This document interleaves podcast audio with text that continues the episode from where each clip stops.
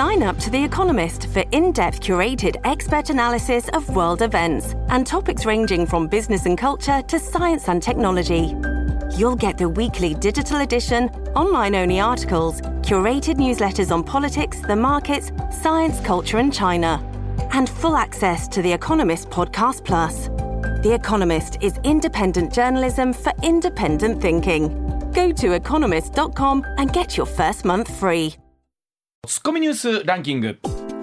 時事問題から芸能スポーツまで突っ込まずにはいられない注目ニュースを独自ランキングで紹介、はい。ランキングを紹介する前にまずは芸能スポーツです、はい。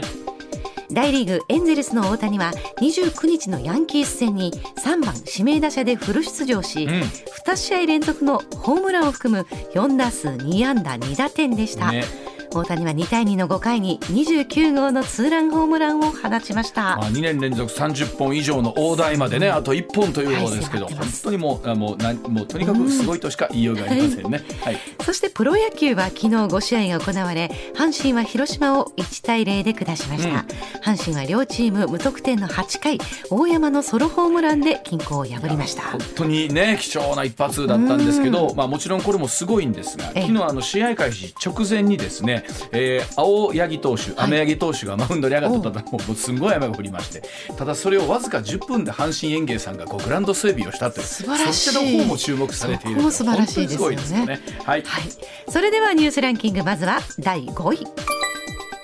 旅行大手 HIS は長崎県佐世保市のリゾート施設ハウステンボスの株式を香港に拠点を置く投資会社に売却すると発表しました。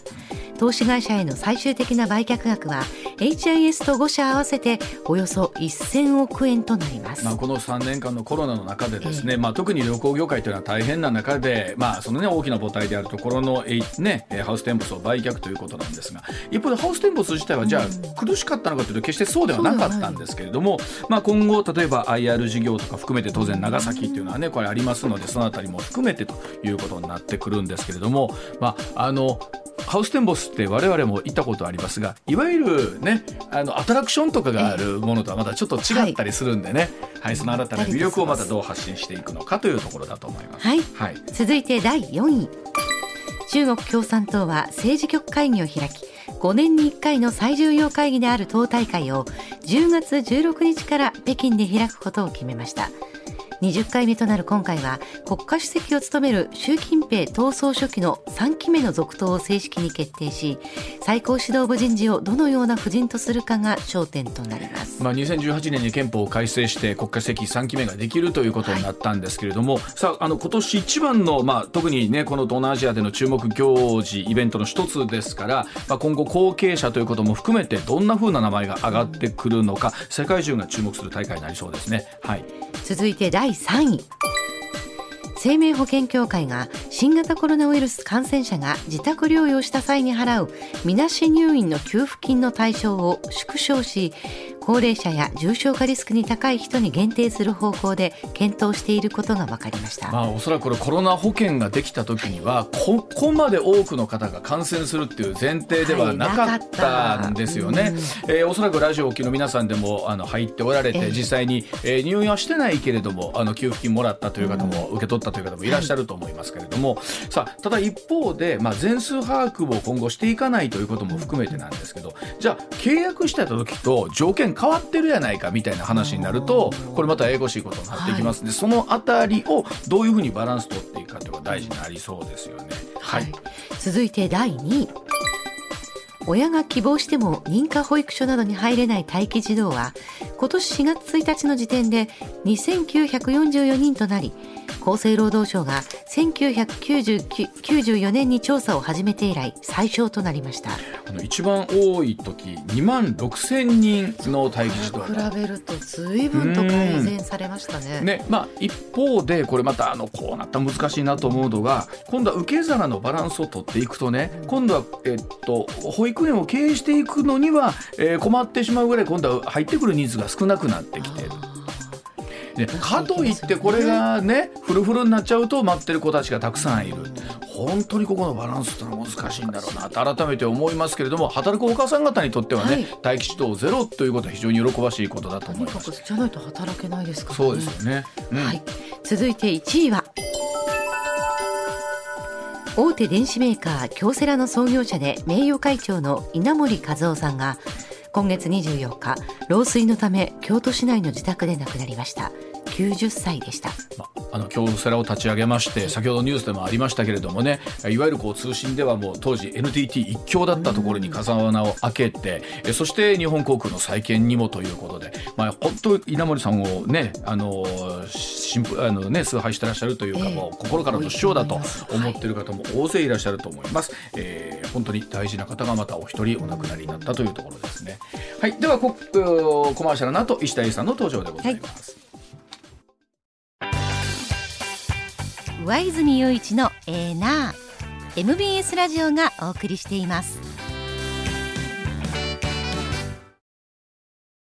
さあ時刻六時二十五分回りました。ここからは石田英さんでございます。石田さんおはようございます、はい、おはようございます。よろしくお願いいたします。まあ僕あの石田さんと木金土日四日間、べったりいましたもんね、ずっと取材をしていて、うん、そうですね。でその後写真も あの上げてたんですけど本当、はい、見るにつけおっさん二人のソフトクリームの写真はいらんやろうと思いながらずっと見てましたけれども。美味しかったでも 美味しかったです。ね。い。や可愛らしく見えましたよ、ね、はい。でえっ、ー、と石田さん先ほどニュースでもありましたんですけど、うん、京セラの稲森さんがお亡くなりになって、はい、石田さんは稲森森さん？森さんとはあのそういう取材とかその接点はないんですよ。うん、まあ、ただあ京セラを鹿児島から出てこられて。そうそうそう何よりもねセラミックということを世の中知らんセラミック。いやセラミックいや陶器、うん、陶器で例えばこのねあのラジオでもよくラジオショッピングで陶器の包丁とか陶器で包丁ができるんやとかさそういうことも含めて、ねうん、あとあのえー、っとあのスペースシャトルとか、ああいうね、うん、あのロケットにもその、陶器を、はい、そうです。断熱材として使うとかさ。であの1970年代ぐらいから例えばアメリカの IBM とかの基盤を一手にこう引き受けてとかっていうところからスタートしてで、えー、それだけではなくっていわゆる当時ほら NTT の一強だったところにいわゆる第二電電という形で、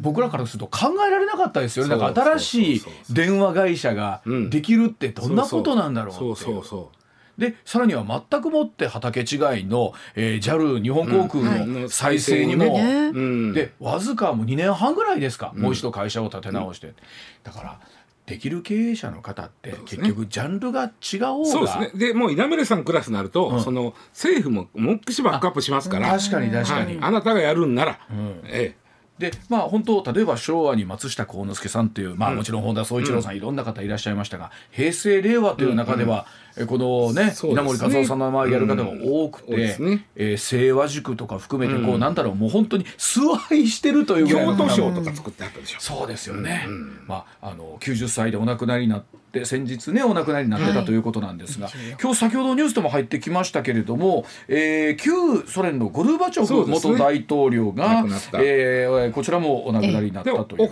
まあ、全然そのジャンルでは全然違うけど年齢的には近いですよね91歳、ね、うん、90歳ぐらいでね。ね、うん、まあ、このゴルバチョフという人も、まあ、僕当時あの高校生から大学生になるぐらいだったんですけどあのいわゆるソ連というところに開けた風穴も大きかったんですよね。大きかった大きかっただってあんな巨大な国が崩壊すると思ってへんもんね。ねえ、うん。で今考えてみるとそのまあ崩壊していろんな国がまあ独立したことによって、またまたいろんな紛争の種になってしまってるんだけど皮肉ですけどね、まあ、ただあの崩壊そのものは平和に崩壊したっていうのは、ね、そうです。すごかったよな。うん、ねえ、うん、まあ本当に歴史がまた一つ大きくここでね、変わるんだろうなというところでございますが、さあ今日はもしかして子どもたちの歴史が変わるんでしょうかというニュースこちらからお送りしましょう。香川県のゲーム条例は憲法に違反しないというお話でございます。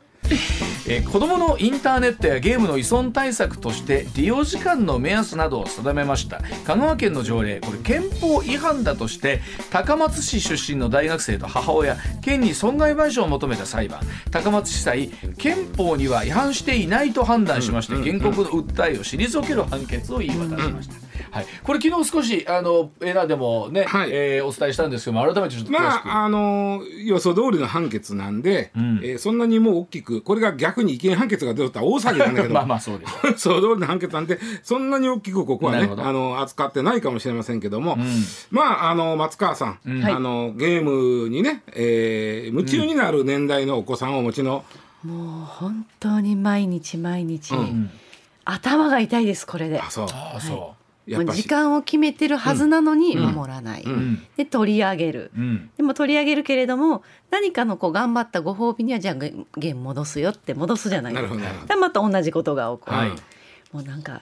何をやっていいのかが分かんない、うん。まあね、堂々巡りな気がするんです。これはね世にファミリーコンピューターなるものが登場してからね、うん、もう永遠にねテーマなんですよ。すね、僕ね、えー、大学生の時卒業してからなんですね、はい、ファミリーコンができたの。が。はい大学生の時なかったよかったなと思うんですよ。ハマってしまうともう夢中になってたはず。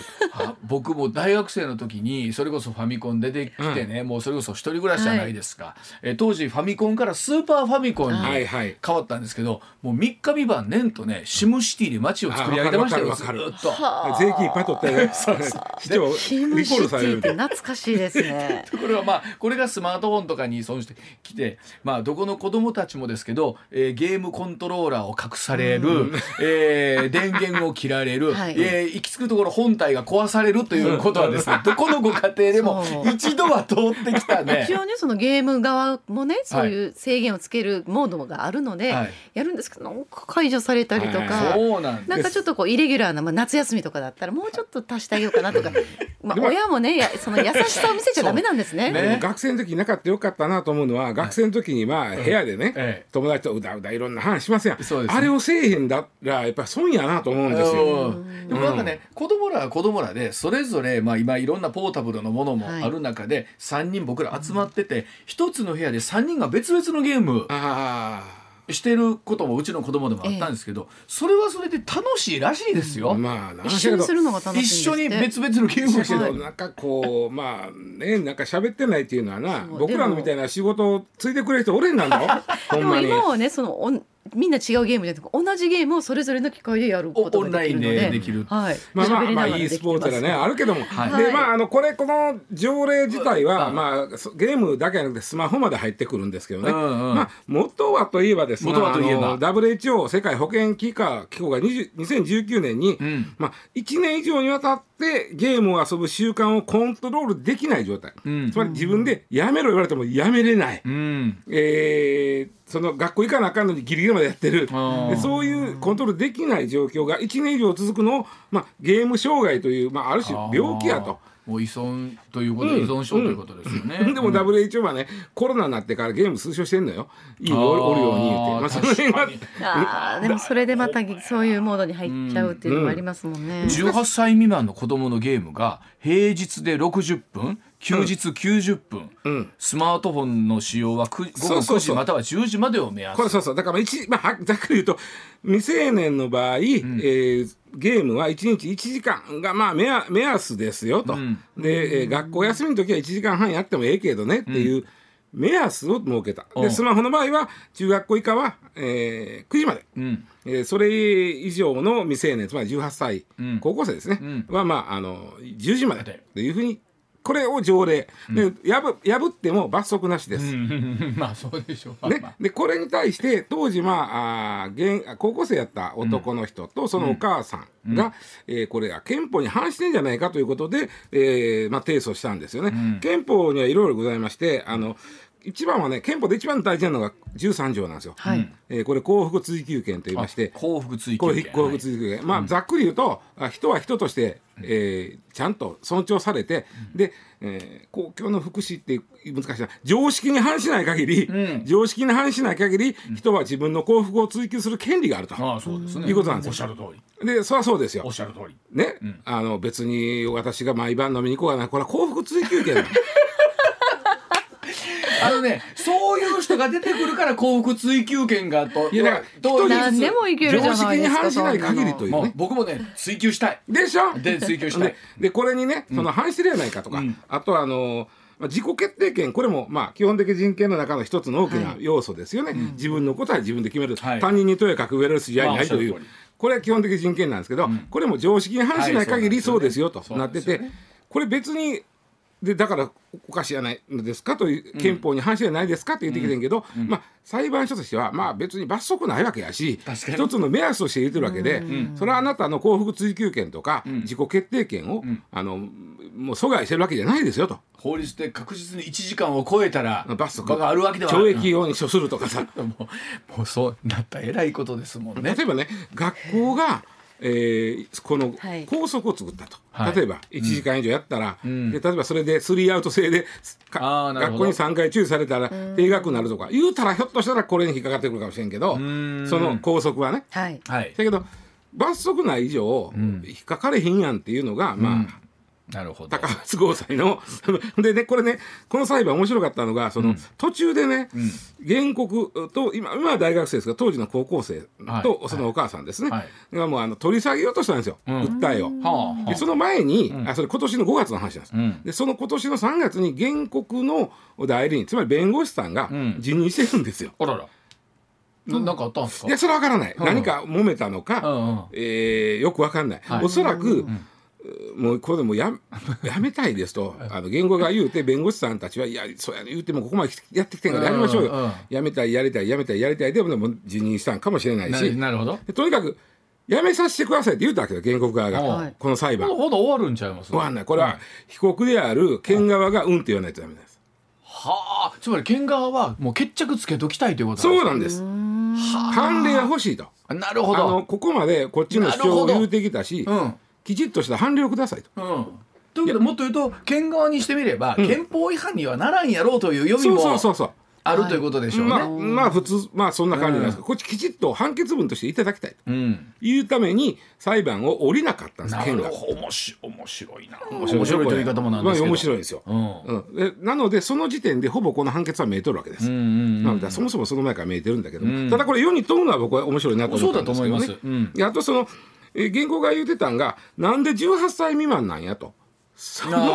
根拠は何やと。なるほど。19歳ならええんかという。はいはい、何なんだということで。あとね、あの、あとね、この、ちょっとこれは僕も引っかかったんやけども、この、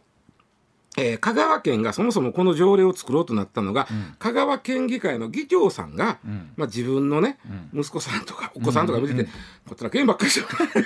まあまあ、まあ、あかん。大丈夫かいと。ちょっと心配になってきたわけよ。これは大丈夫か日本の子供はこれでと。その時にあの日大のね脳科学者の森先生森教授が、ゲーム脳の恐怖」という本を出しはった。なるほどゲームのの恐怖、まあ、ゲームばっかりしてると前頭葉の,、あのベータ波という、脳波の活動が弱くなって、うん。えー、低下するという本を出さはった。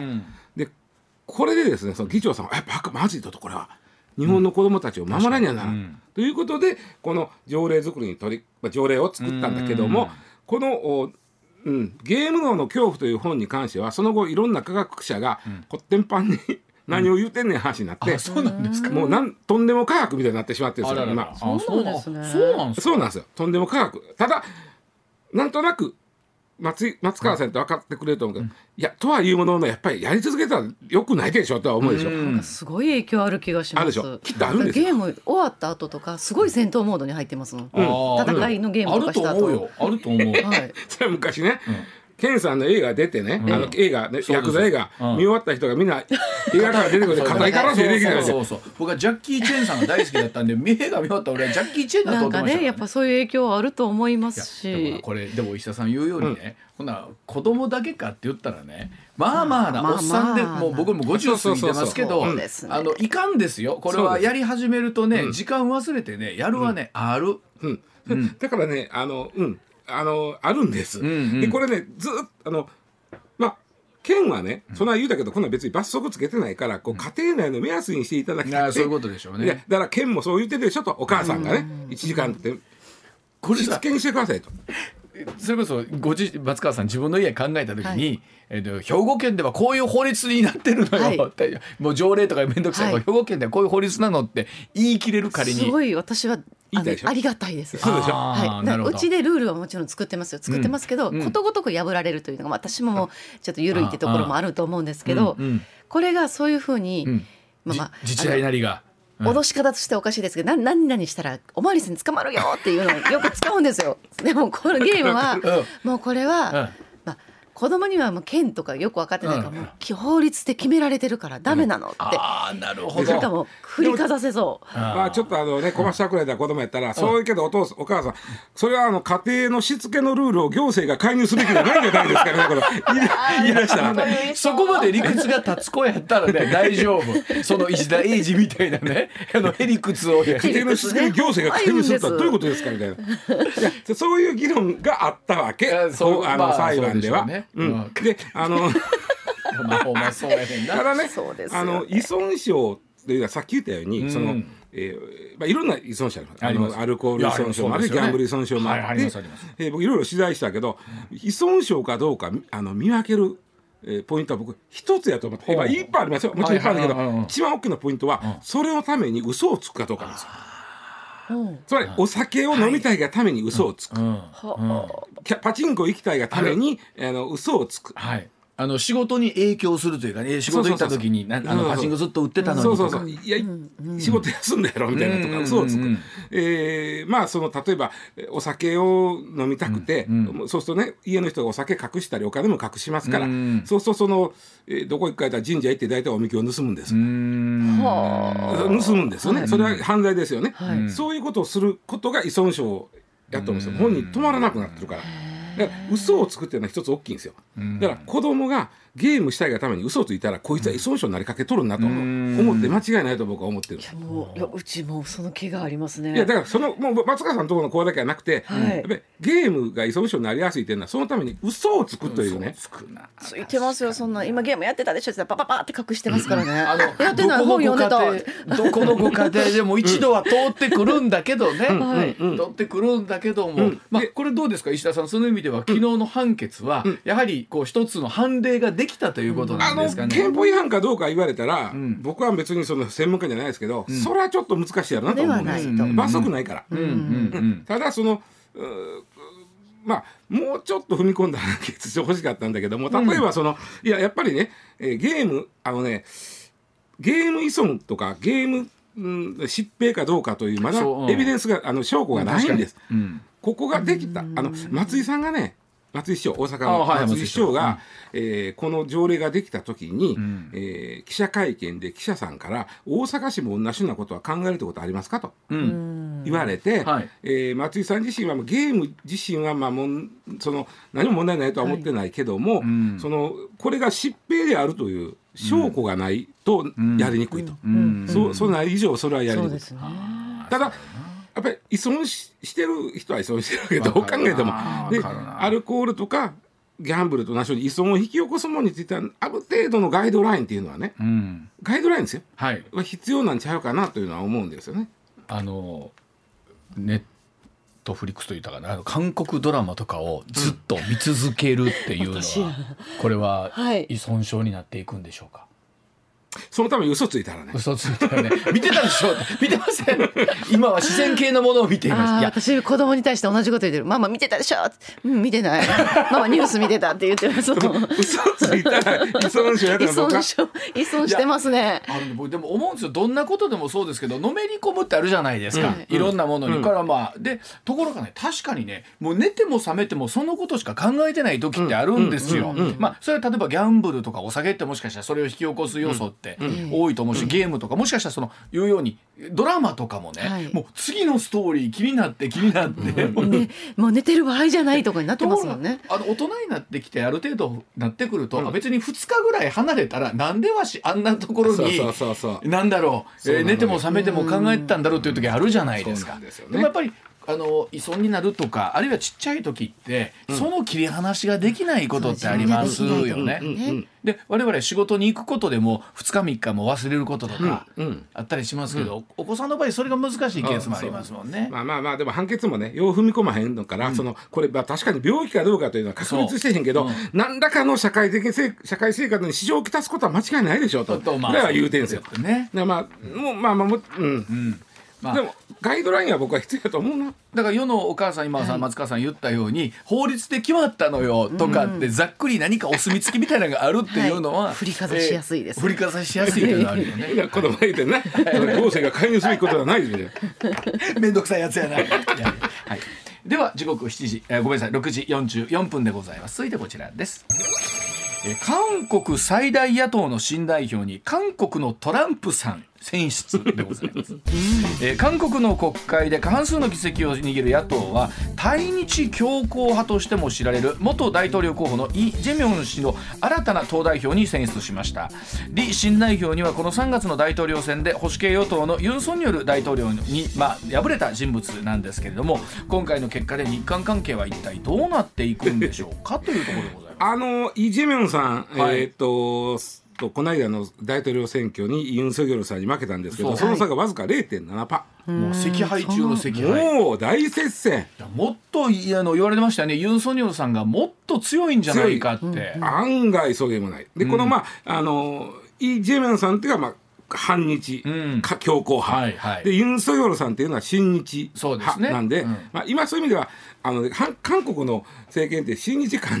日親日反日で来てる感じ。ただあのイ・ミョンバクさんとか、うん、パク・クネさんとかは、はい、就任した当初は親日は言われてるけど、支持率が下がってくると反日に変わりますからね。毎回そうですよね。イ・ミョンバクさんの中であの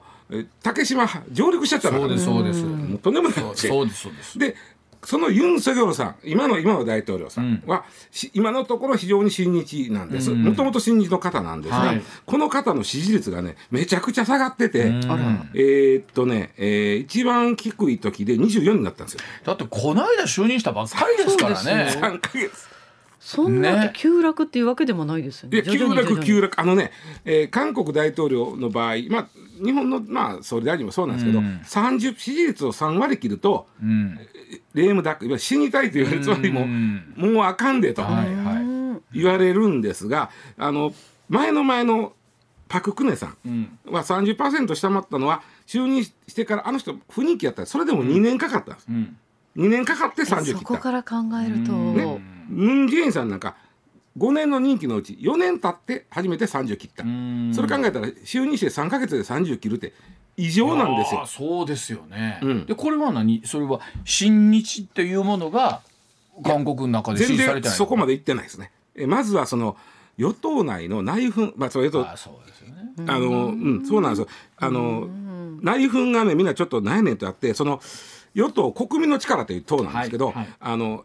ユンさんの側近勢力がですね、うん、えー、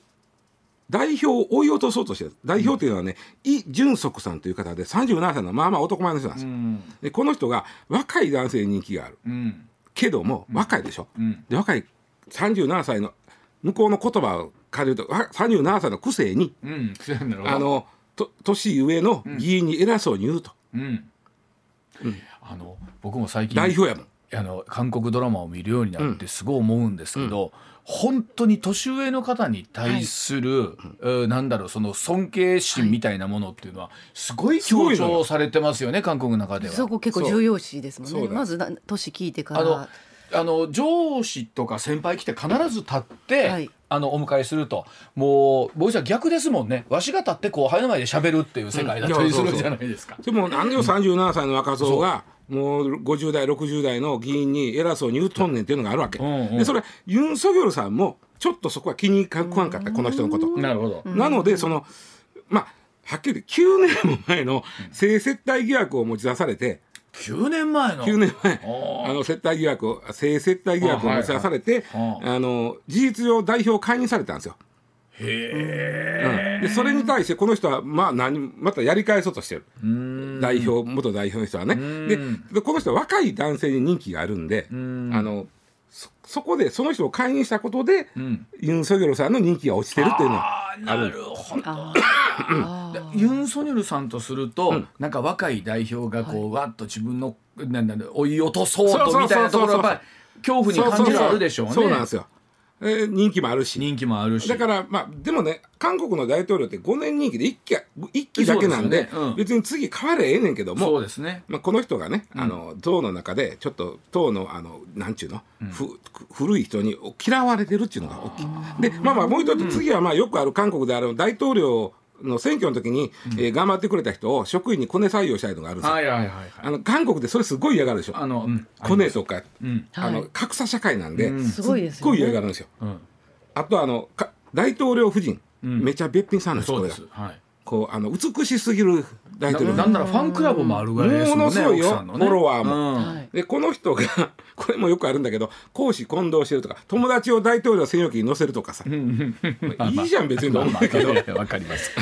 そういうのがね嫌なの、はい、あのか韓国の今まで見てると。だから僕ゼロじゃないんだけどもみんなが勝ち取って努力して勝ち取ったのに、うん、お前何横から入っとんねんというのを異様に嫌がりはるということですよね。このまあ要素もある。僕はね個人的には大きいのはねこの間の、あのー、今月入ってソウルが大洪水やったんですあありました。であれで半地下に住んでた人が結構亡くなったんですよ。あそうでした。大統領も視察に行ってましたけどね。でね、半地下の方半地下って何があるあれなんで作った言うたら朝鮮戦争の時に、ソウルの家を建てるんなら必ず半地下を作って、そこにまあ食料を置いたり、ある種防空壕的に使えるようにシェルター代わりに、いうことで必ず作りさえなさったん。だけど、その後朝鮮戦争はまあ今停戦状態ですし、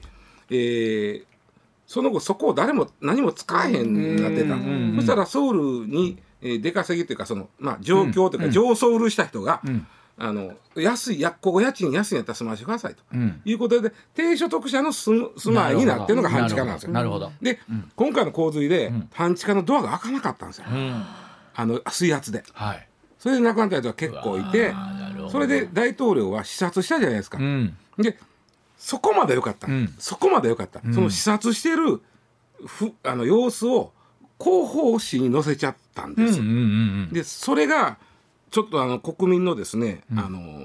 広報ポスターになんでこんな広報ポスターに使うのと、うん、そこでみんな大変で格差社会で偉くなってるのに、うん、それをなんか私はこんなしましたなんてね広報ポスターに使うっていうのはどういうことやねん。これでまたゴーンと人気下がってるから。あそういうことだったんですね、どどうなんですか？現実言うように、うん、えー、3か月経って支持率が3割を超えないと、までもっと押し切ってきてると、とはいええー、まあ5年の任期があって途中で解任されるとかうん。ぬんらないわけでしょ？ないけど今あの国会は野党の方が多いわけ。でしょ？いろんなも通らへんわけ、うん、そういう意味では審議体制の完全に。つまり大統領なんですけど全然その大統領としての職務がそうです。今できない状況なんです、ね、そもそも国会では自分の党より野党の方が多いわけでそういう意味では審議体になるの。唯一世論の後押しがあることで審議体じゃなくなるのに、うん、30切ってると辛い。で実際に一方で韓国の大統領ってかなりの権限も持ってるんですよ、ね、めちゃくちゃ権限だから1期5年なんです。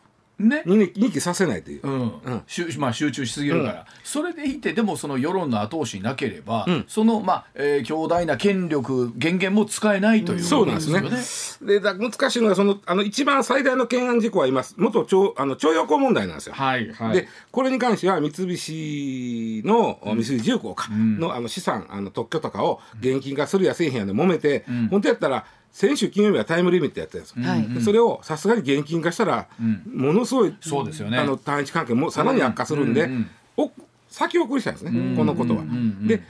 実はユン・ソヨルさんとしてはもうあのこれはもう政府が金を払おうと徴用工に、なるほど。いうふうにしたいんだけど、そのために法律通さなあかん、絶対通らないんですよ、今の状況では。はあ、だから接近詰めなんですよ。あの一方でそのそこに対する反日じゃないですけど、うん、その徴用工問題とかも、えー、逆に与党今の、うん、大統領と反対側の方からするとうまく使えてるわけですよねそのあたりで、ね、そうそうそうそうでね、問題はそのユン・ソギョルさんは親日かなり親日的な大統領なんですけどここからじゃあ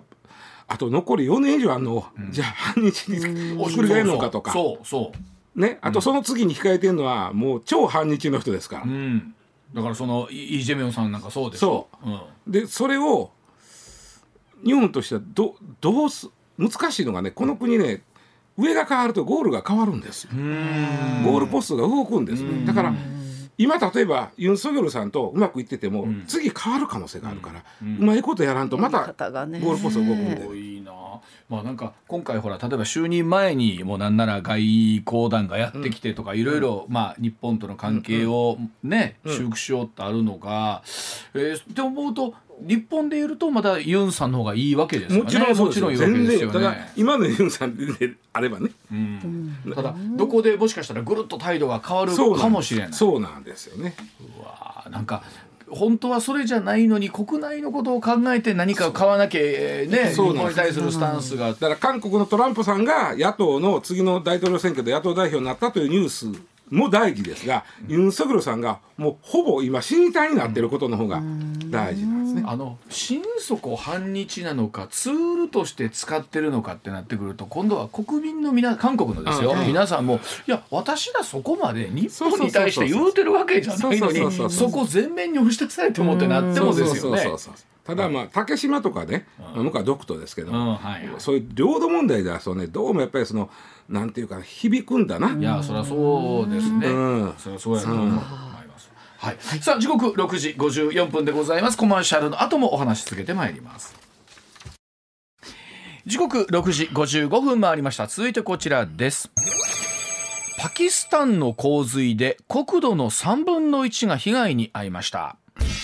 雨季を迎えているパキスタンで大雨による洪水の被害これが深刻化しています。政府は30日までに少なくとも1136人の方が亡くなったと伝えまして犠牲者さらに増える見込みだそうです。レーマン気候変動レーマン気候変動大臣は AFP 通信の取材に対しまして国土の3分の1が水中にあるこのような状況は見たことがないと語りました。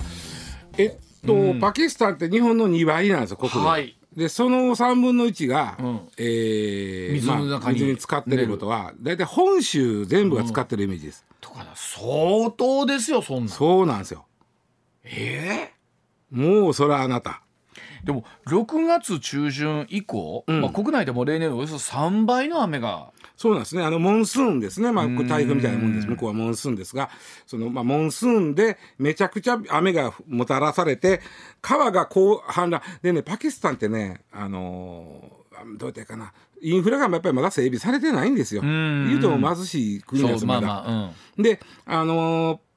インダス文明で慣れましたよね昔、はい、世界三大文明、はい、そうですね。インダス文明って、僕らイメージインドと思ってるけど、思います。ほぼパキスタンですパキスタン。あそうあのごっつい川があるわけですね、うんうん、で昔からあの川はやっぱ氾濫してて、はい、ある意味氾濫するからそこに文明ができたとこもある。んです、まあ、それだって四大文明全部そうですよね。長江にしてもナイル川にしても。そうですもんね。で普通氾濫するから社会インフラ整備で、はい、えー、氾濫せえへんようにするんだけども、はい、そこができてないまだねパキスタンも。だからあのまあ洪水が起こった。でこの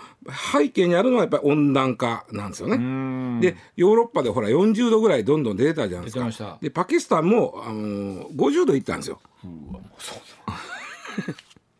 50 度よ。50度あ、まあ、正確には 49. 点何歩ですけどもほぼ50度で。しょ、うん、5月にあのパキスタンのジャコバダードというところで50度いって、で、まあ、そうやって雨がいっぱい降るうん、もう一つ大きいのはパキスタンのずっと地図見ていくと北の方にヒマラヤがあるんです。ほうほう。ヒマラヤの氷河が溶けたヒマラヤ。暑いから。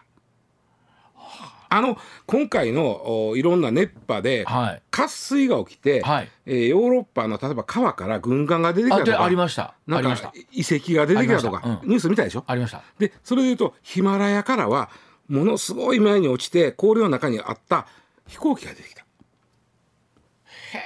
1968年ですから、えー、僕生まれる前もう53年とか4年前ですよ。そうでしょ、うん、そその時に墜落した飛行機が旅客機が氷の中に閉じ込められとったんですよ。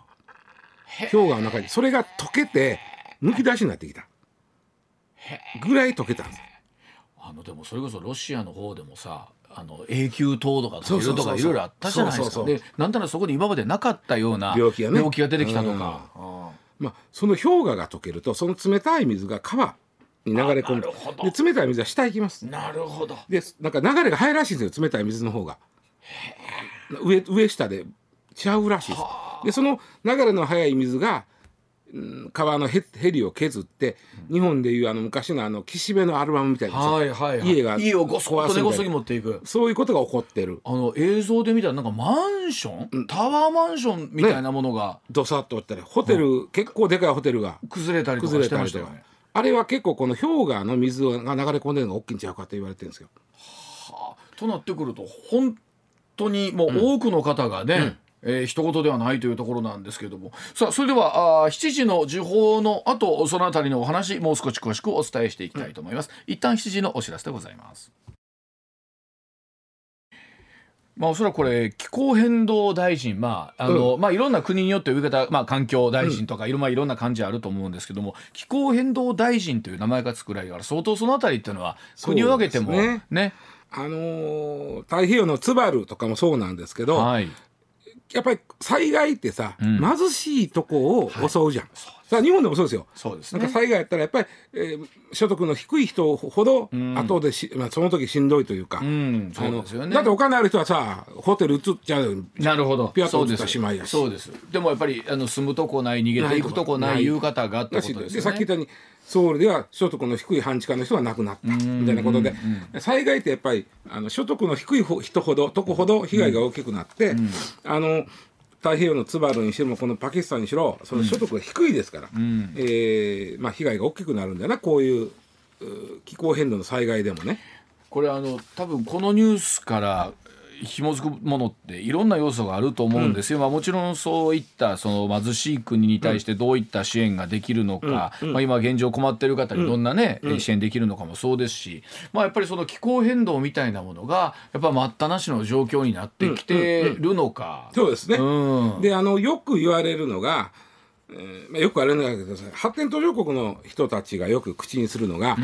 はあの先進国は先に石油とか、うん、いわゆる化石燃料を使って天然ガスとか、うん、なるほど。で発達したでしょなるほど。先に使ったでしょと、うん、でその分今こうなって、大変なって使うとあかんって言うてるけど、私らこれから使うて発展せんあきませんねんやんと。ね。でしかも今発展してるところにこういう災害が起きてます、となったら途上国を支援するのは先進先に化石燃料を使った先進国のある種義務やと。なるほど。これは僕理屈やと理屈ですね。おっしゃる通り。うんでそこはだからもちろん日本はね割と普段からパキスタンにはあのそういう、うん、援助してる国なんですよ、ね。うん、アメリカと日本は援助してる国なんですけども、うん、あのうんそれ以外にその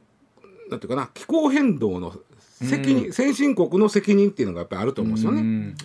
あのやっぱりいろんな災害見てた時に日本って、まあ、パキスタン今回そうですけどやっぱり水害今も台風来てますけど、うんうん、水害地震ってやっぱり日本多いじゃないですか。うんうんうん、でやっぱりヨーロッパとかっていうのはもう本当に熱波とか、うん、あの我々あまり考えたことあったことないような災害多いですよね。だからその辺りの気候変動に対する思いみたいなのは日本の気候変動の違いとまたちょっと違う感覚なんやろなっていうのは思いますよね。でこれ今回日本列島の本州よりちょっと大きいぐらいが使ってますから水に、うん、相当よ、うん、だってわちゃんあの北海出た時に、はい、あれ大阪府と同じ広さの別会長でも池戸も池戸も別会長やったやん。そ それが池戸も池戸も水に使ってる本州やもん。